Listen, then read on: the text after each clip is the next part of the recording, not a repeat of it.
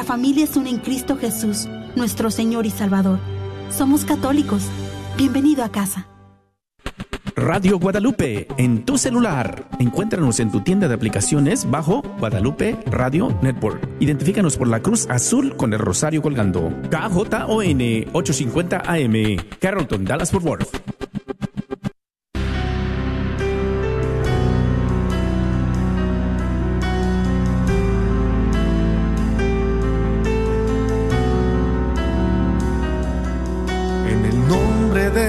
Jesús recibo libertad.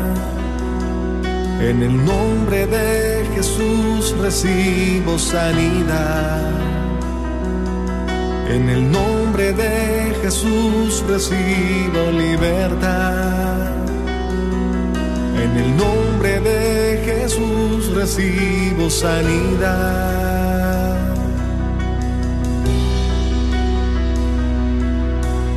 Jesús, me estás tocando. Jesús, me estás sanando. Jesús, me estás librando. Gloria.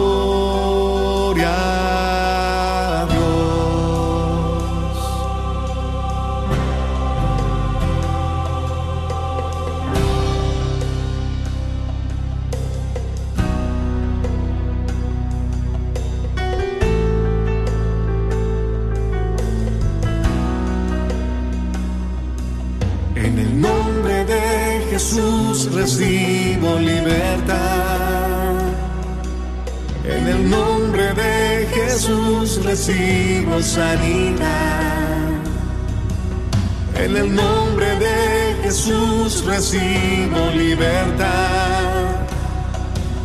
En el nombre de Jesús recibo sanidad.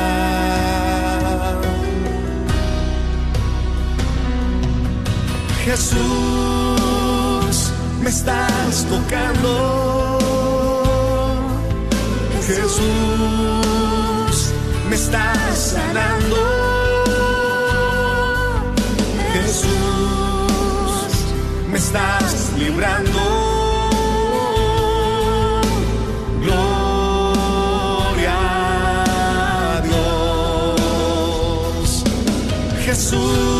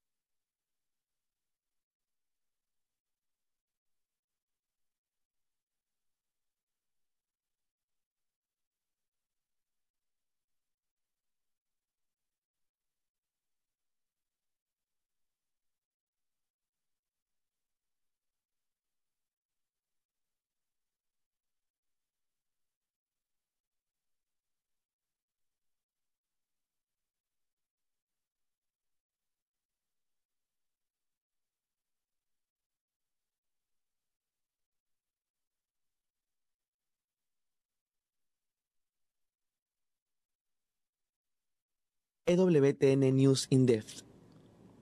En el día 47 de la guerra en Tierra Santa le contamos la historia de San Felipe Diácono. El Espíritu Santo lo puso en el camino que unía Jerusalén y Gaza para una importante misión. Abel Camasca, periodista de Asi Prensa y experto en santos, nos cuenta de qué se trató. Veamos. San Felipe fue un diácono. Hay que diferenciar entre San Felipe Diácono y San Felipe Apóstol. En los Hechos de los Apóstoles se narra que los apóstoles eligieron a siete hombres virtuosos, entre ellos San Esteban protomártir, y uno de ellos, de sus compañeros, era también San Felipe Diácono. Bueno, en los Hechos de los Apóstoles se narra que eh, el ángel del Señor ordena a San Felipe Diácono a que se levante y que tome el camino que conduce de Jerusalén a Gaza. Jerusalén en ese entonces era más o menos lo que hoy se conoce como la ciudad vieja de Jerusalén, donde están los lugares santos, en especial el Santo Sepulcro. Toda esa zona ahorita está bajo dominio israelí.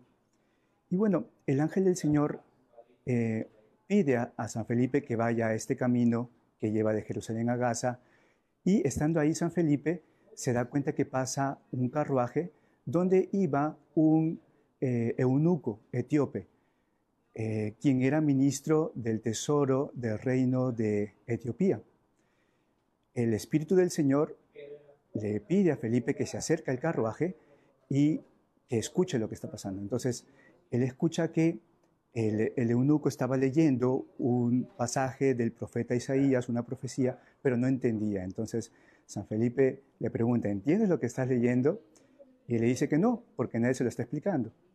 Entonces, este etíope le pide que suba a su carruaje y es ahí donde ellos empiezan a entablar conversación. San Felipe aprovecha ese momento para justamente eh, explicarle esa profecía que hablaba del Mesías Jesucristo y también para anunciarle la buena nueva.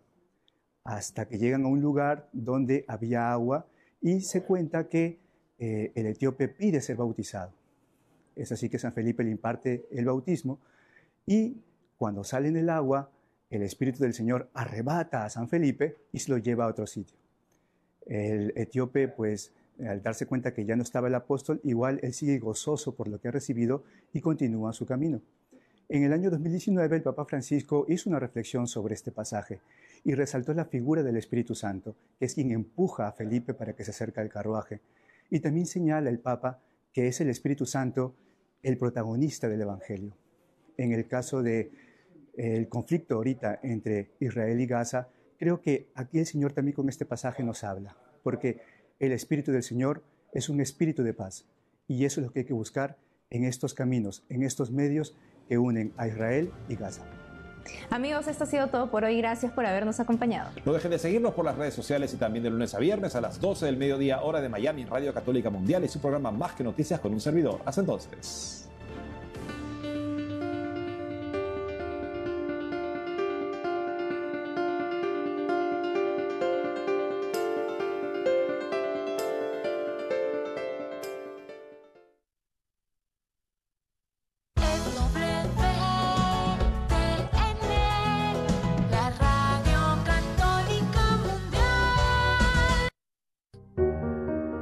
El Señor es mi pastor, nada me falta. En verdes pastos me hace reposar. Me conduce a fuentes tranquilas. Allí reparo mis fuerzas. Me guía por cañadas seguras, haciendo honor a su nombre. Aunque fuese por valle tenebroso, ningún mal temería, pues tú vienes conmigo. Tu vara y tu callado me sosiegan. Prepara ante mí una mesa, a la vista de mis enemigos. Perfumas mi cabeza mi copa rebosa. Bondad y amor me acompañarán todos los días de mi vida, y habitaré en la casa de Yahvé un sinfín de días. ¿Sabía usted que nos puede sintonizar las 24 horas sin interrupciones? Y usted se preguntará, ¿y cómo es eso? Pues mire, conéctese por su computadora a www.grnonline.com y ahí podrá encontrarnos KJON. O si no, también por su celular, descargue la aplicación Guadalupe Radio Network. Así que no hay pretexto, hermano, sintonícenos las 24 horas. La red de Radio Guadalupe lo estamos esperando.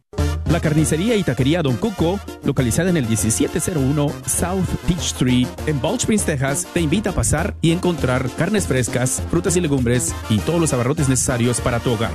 Recuerda que todos los días puedes encontrar carnitas frescas, barbacoa, chicharrón y los fines de semana, fajita, rico menudo, pozole y pollos al carbón. No olvides que también puedes hacer una orden para tus eventos especiales. Llámales al 972-285-6200. Todavía habita en la oscuridad. Quien ama a su hermano permanece en la luz y nada lo hará tropezar. Primera de Juan 2.9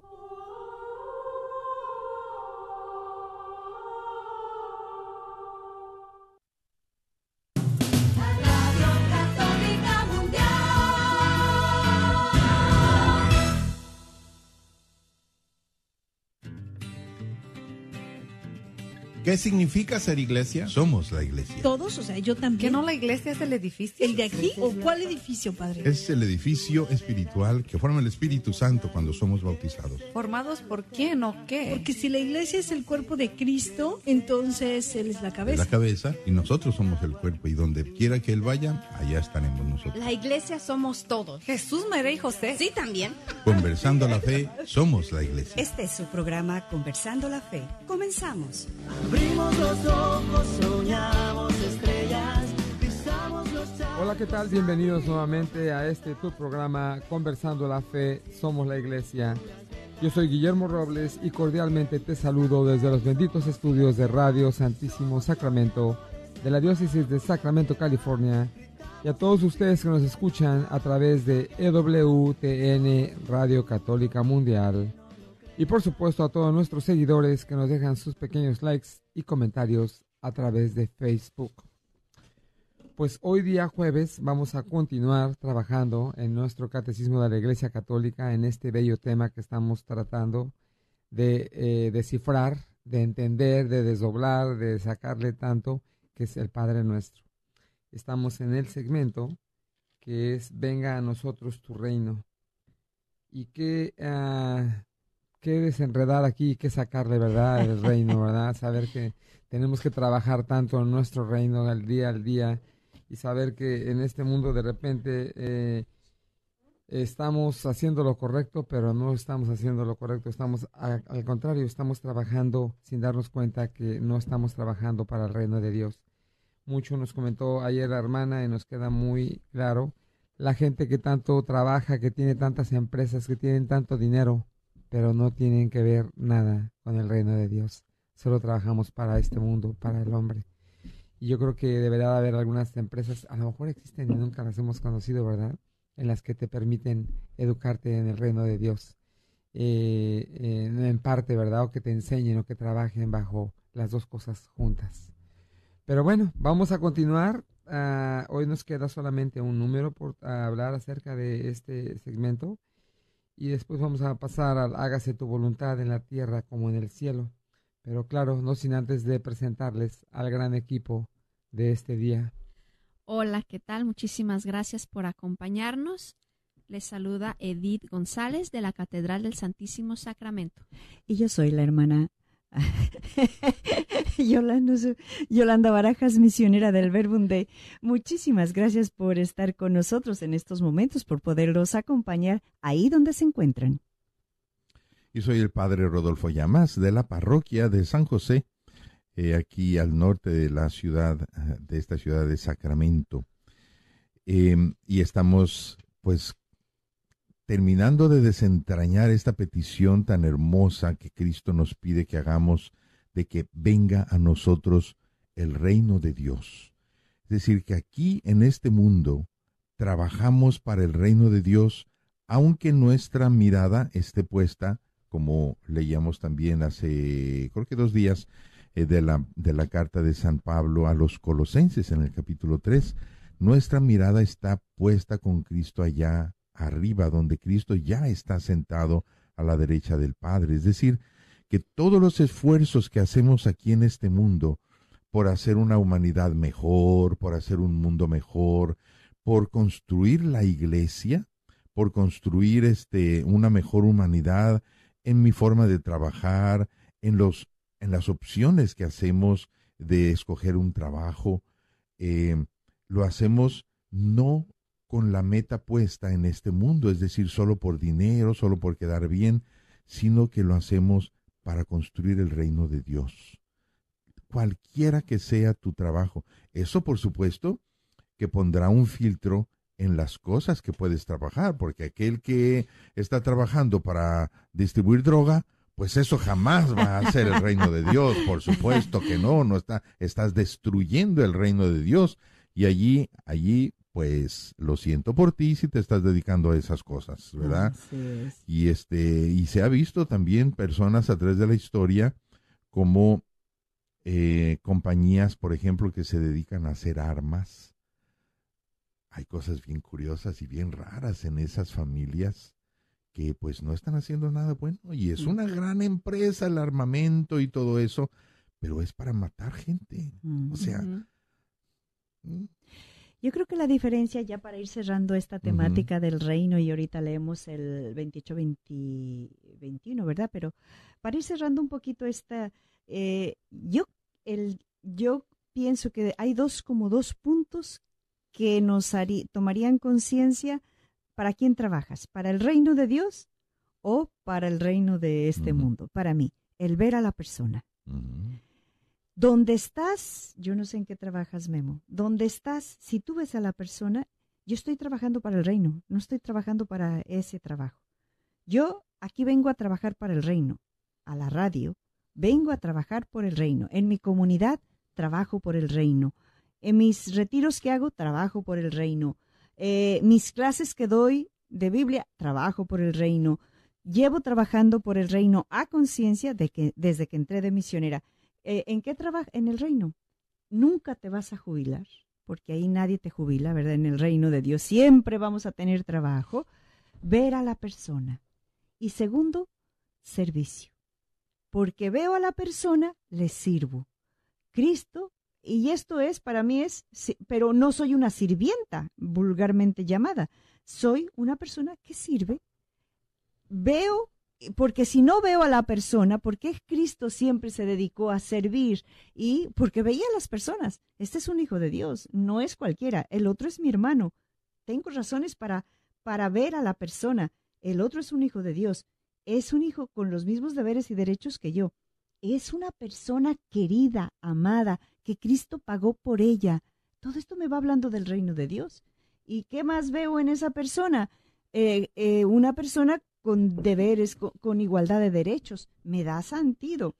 Entonces, eh, y luego, ¿qué te puedo ayudar? Y si nos viéramos un poquito todos así, seguro que nos sacaría reino de Dios. Instauraríamos otros ambientes donde estamos. y si le ofendo a mi hermano, y tengo otra razón más fuerte cuando veo a la persona, hijo de Dios, mi hermano, y Cristo está en él, como hemos visto en otros programas. Entonces, yo, igual que el otro, tengo a Cristo dentro de mí, pues voy de Cristo a Cristo y vamos creando reino, reino, reino. Eh, ¿Quién me va a pagar? Pues mira, eh, Dios, ¿se acuerdan que lo que tú decías en estos programitas? Dios te va a pagar Nada de lo que des, ni un vasito de agua de lo que des, quedará sin recompensa. ¿Cuándo? ¿Dónde? Cuando Dios quiera. Lo cierto es que me va a pagar. No, no, no me... Ya en ahorita lo, si lo necesito se lo pido, pero si no lo necesito, ay, guárdamelo y comparto. Porque como el padre del hijo pródigo, cuanto más dio, más se le multiplicó. Dice, cien, si tú das uno, Dios te devuelve cien. El que deja casa, padre o madre por mí, le daré cien veces más de lo que tiene o de lo que dejó oye, salimos ganando, yo estoy millonaria. Solo que no tenemos casa. sí, ¿no? Y es que em, realmente Dios trabaja de una manera tan curiosa. Por ejemplo, me quedé pensando que le dijiste a Memo si este en qué trabajaba. Trabaja en lo del restaurante. Entonces, si él aplica los valores del reino en su trabajo, ¿Construir reino? va, a construir reino, pero al mismo tiempo depende del ambiente con que él se encuentre en su trabajo, eh, le va a ir bien. Porque ¿cómo va a quedar mal si, si él es honesto en su trabajo? si él es generoso en su trabajo, todo eso, son virtudes de un cristiano. La honestidad, la generosidad, este, la, la eh, ser pacífico, eh, no se va a poner a discutir por cualquier cosita en su trabajo.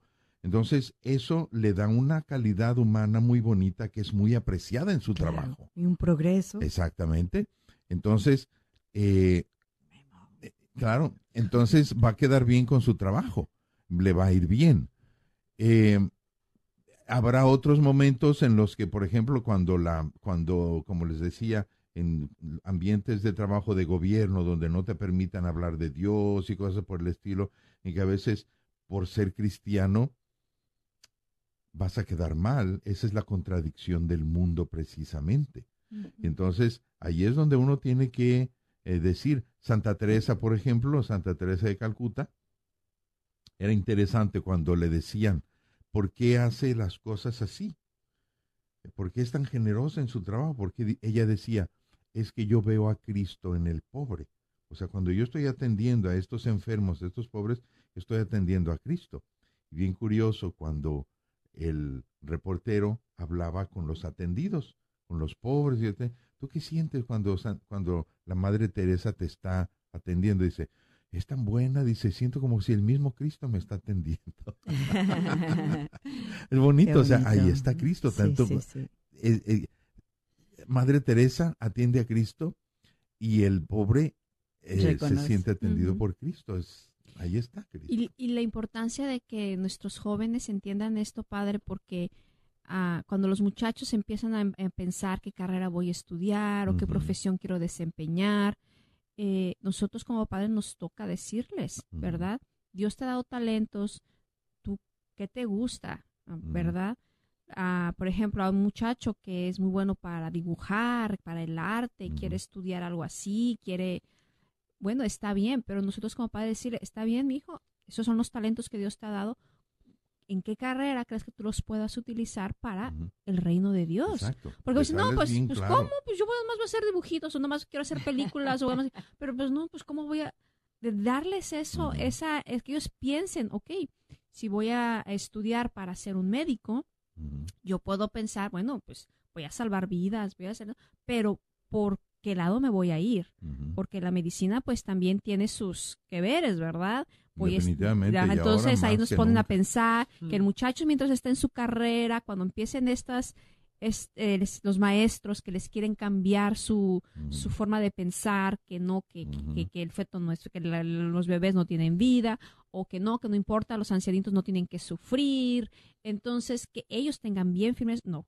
Yo estoy estudiando esto para todo lo contrario, para poder respetar la dignidad de las personas, para poder hacer reino de Dios y cualquier carrera o cualquier profesión, tiene que ser mejor una carrera universitaria, cualquier profesión que uno desempeñe, que nuestros hijos quieran hacer mecánicos, que quieran ser, tener una ruta de jardín, o que es lo que el padre está trabajando en eso, pero en todos esos detalles que el muchacho sepa que todo lo que voy a hacer tiene que ir encaminado a eso.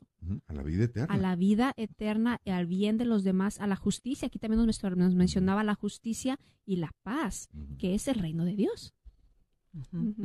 es, complicado a veces porque, o sea, otra padre hablaba un poco de mi trabajo, pero sí, en los trabajos a veces yo creo que llevamos, o sea, ocupamos un trabajo, ¿no? Pero si llevamos en la mente en el corazón que vamos a construir reino de Dios y a trabajar juntos, como usted decía, y empatarlos, definitivamente el trabajo se hace más sencillo, más fácil. Y yo creo que las mismas personas con las que estás trabajando lo sienten, eso es, eso es definitivo.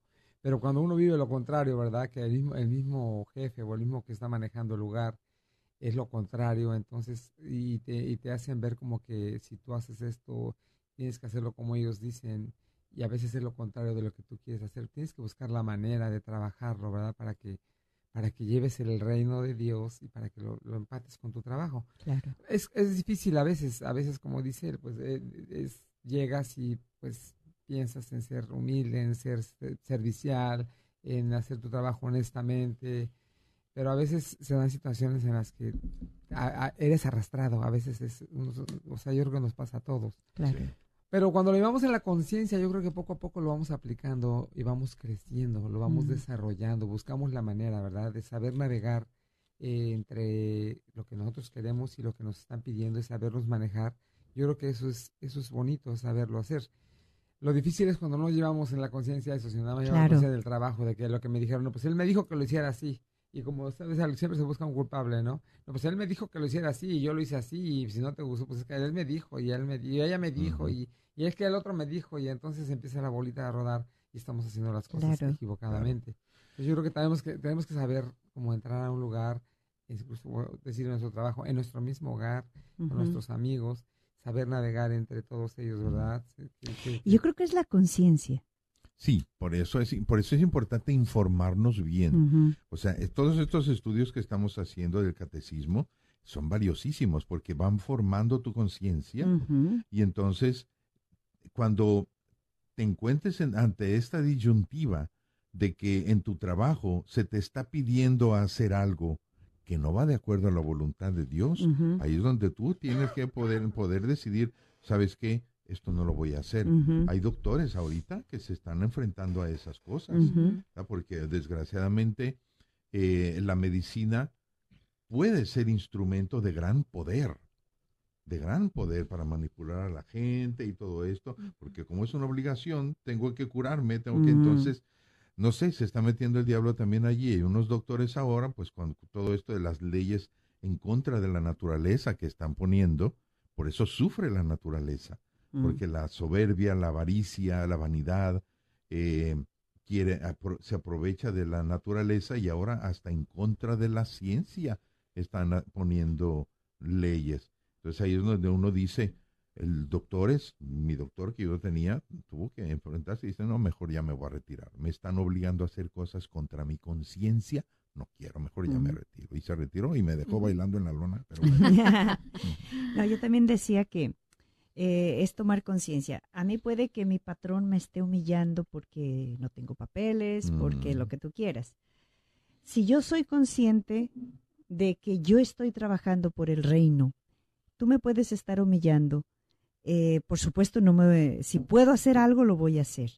Pero la conciencia que te da que hay una justicia, que yo no te voy a odiar, porque el, el- mucha cosa se juega en el corazón.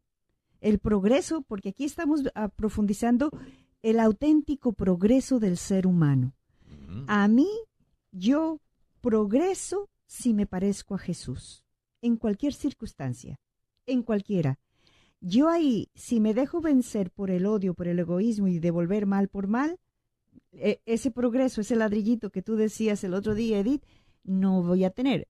Pero si yo domino mi orgullo, eh, arrebato y, y- callo, y, y si puedo decir algo educadamente, lo voy a decir, eh, sé que algún momento se hará justicia, porque como estoy en el reino, Dios me la va a hacer, no yo, y me la va a hacer.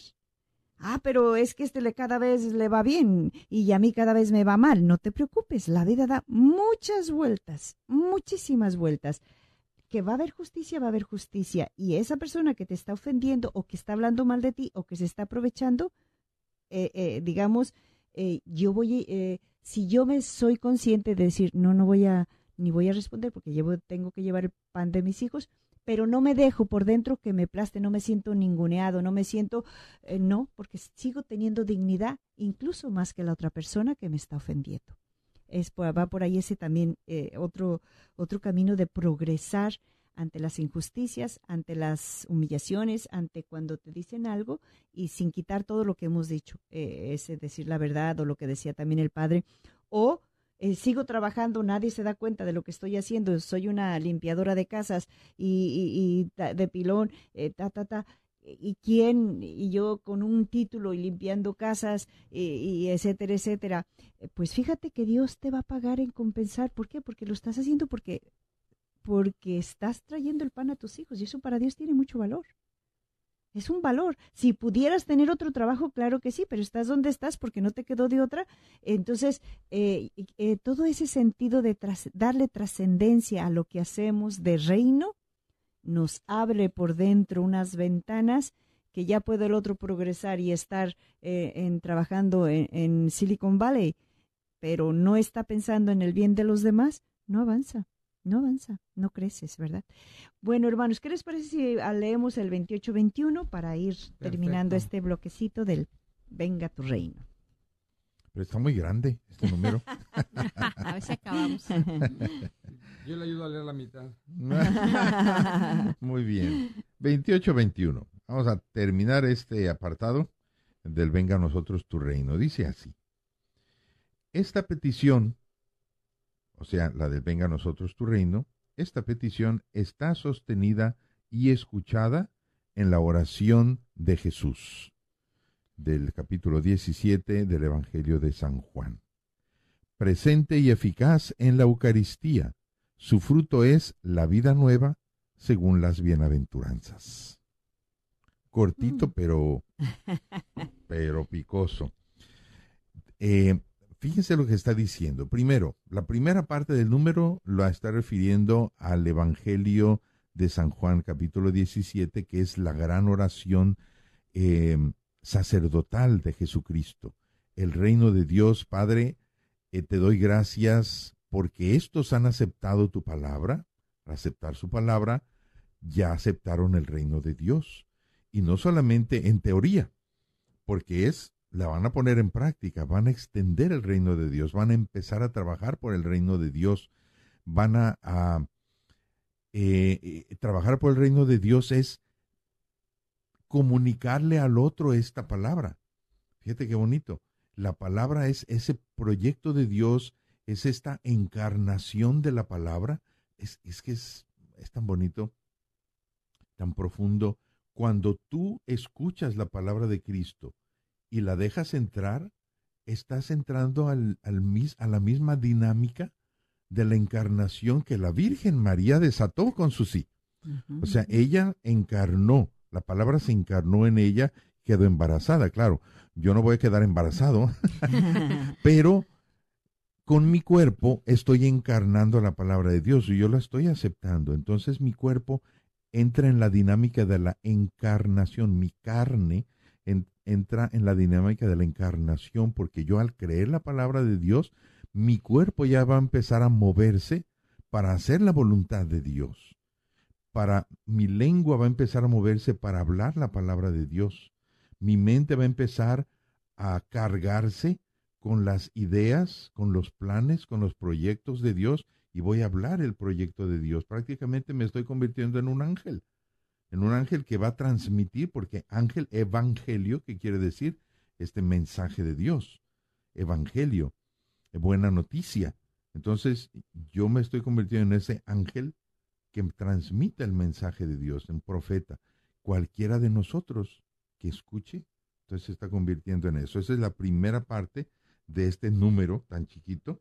Y después viene la segunda parte, que es los hechos también. También está manifestando los hechos. Presente y eficaz en la Eucaristía. Su fruto es la vida nueva según las bienaventuranzas. O sea, Mm. estás dando frutos de vida nueva. Fíjense cómo cada una de las bienaventuranzas te lanza al reino de Dios. Cada una, ninguna es de este mundo. Bienaventurados los pobres, porque suyo será el Banco de América. No. Bienaventurados los pobres, porque suyo es el reino de los cielos, la primerita. ¿verdad? Y así cada una de las bienaventuranzas te está lanzando, te está abriendo al reino de Dios. Los frutos de cada sacrificio, de cada eh, paso que son las bienaventuranzas, es el reino de Dios. Estás construyendo. Si, si tú vives las bienaventuranzas, estás construyendo el reino de los cielos, no el reino de este mundo. Pero que al mismo tiempo, eh, cuando trabajas para el reino de los cielos en este mundo, estás humanizando, estás divinizando a la humanidad. Y a la humanidad la estás, yo no sé, es que esto es lo que estamos diciendo en todo este tiempo, ¿no? Eh, no trabajas para el mundo, trabajas para el reino de Dios, pero estás bendiciendo a este mundo. Mm. Estás Haciéndolo progresar. haciéndolo progresar. Así es, así es, así es. ¿Cómo les va quedando? ¿De claro? ¿Está quedando Sí, claro? sí, sí, muy cla- No, sí.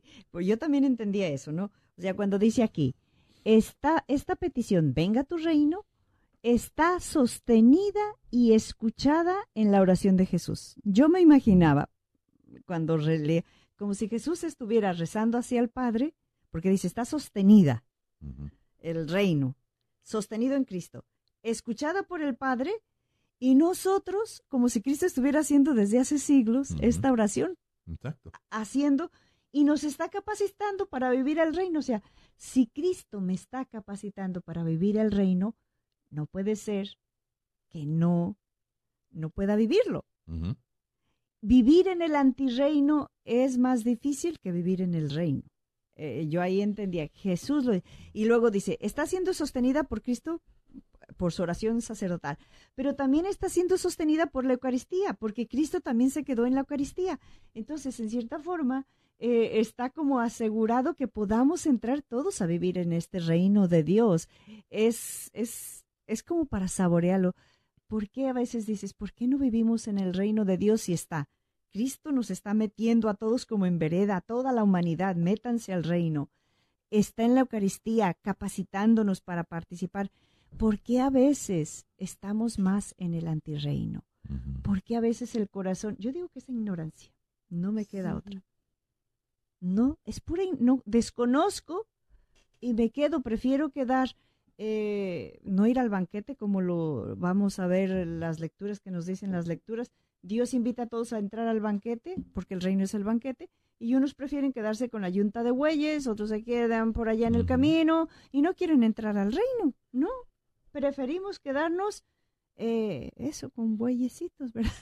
Seguramente todos hemos pasado una situación de que nuestra familia, nuestros amigos nos dicen, ay, ¿por qué haces esto? Y ay, ¿por qué vas a misa?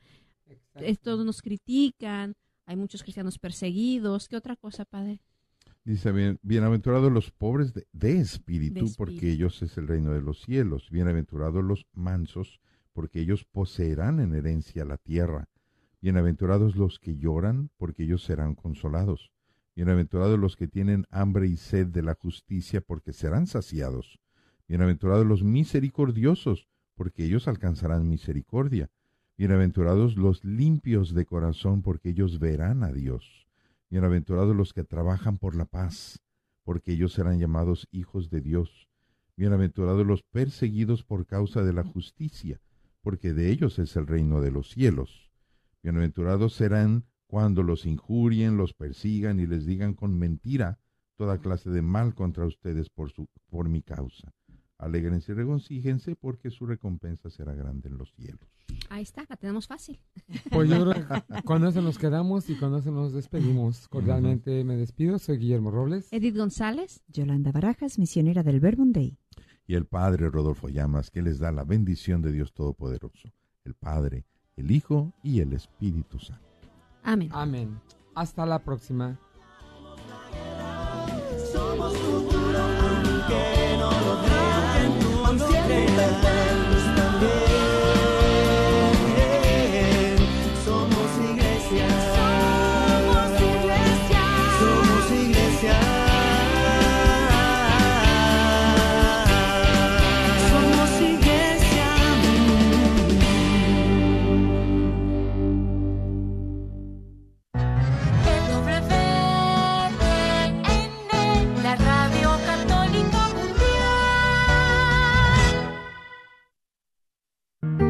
Fue hace años. ¿No es hora de que lo hubieras superado? Parece que fue ayer. El dolor sigue ahí. La culpa aún me atormenta. La tristeza es tan grande. No entiendo estos arranques de coraje. Sufre por un aborto provocado. Podemos ayudar. Llame al 972-900-SANA. No tema, todo es confidencial. Quiero sentirme viva de nuevo. A veces me siento vacía. Las cosas no están mejorando. No sufra más. Llame al 972-900-SANA o vaya a racheldallas.org. Soy la doctora Elena Careneva, abogada especializada en las leyes de inmigración. En nuestra oficina vemos a nuestro cliente como uno de nosotros, como familia. Investigamos su historial con inmigración y con las leyes penales. Después, sugerimos la solución porque parece que en 80% de los casos exitosos de nosotros, esos clientes fueron negados por inmigración o rechazados previamente por otros abogados. Si tú fuiste rechazado por otra oficina de abogados o de inmigración, llámenos al 972-446-8884. La ley de inmigración cambia constantemente. Llámenos al 972-446-8884.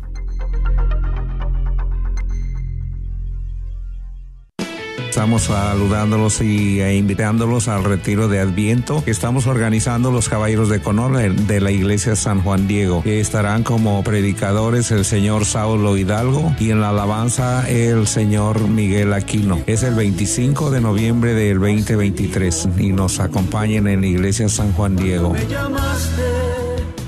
Agradecemos el continuo patrocinio a libros y artículos católicos El Sagrado Corazón, donde encontrarás nacimientos, niños Dios y una gran variedad de ropa para niños Dios a los mejores precios y todo lo necesario para tu posada, incluyendo un manual para cómo hacer la posada. Localizados en el Bazar de la Wagner, 1639 South Wagner Boulevard o llámales al 214-434-5393. 214-434-5393.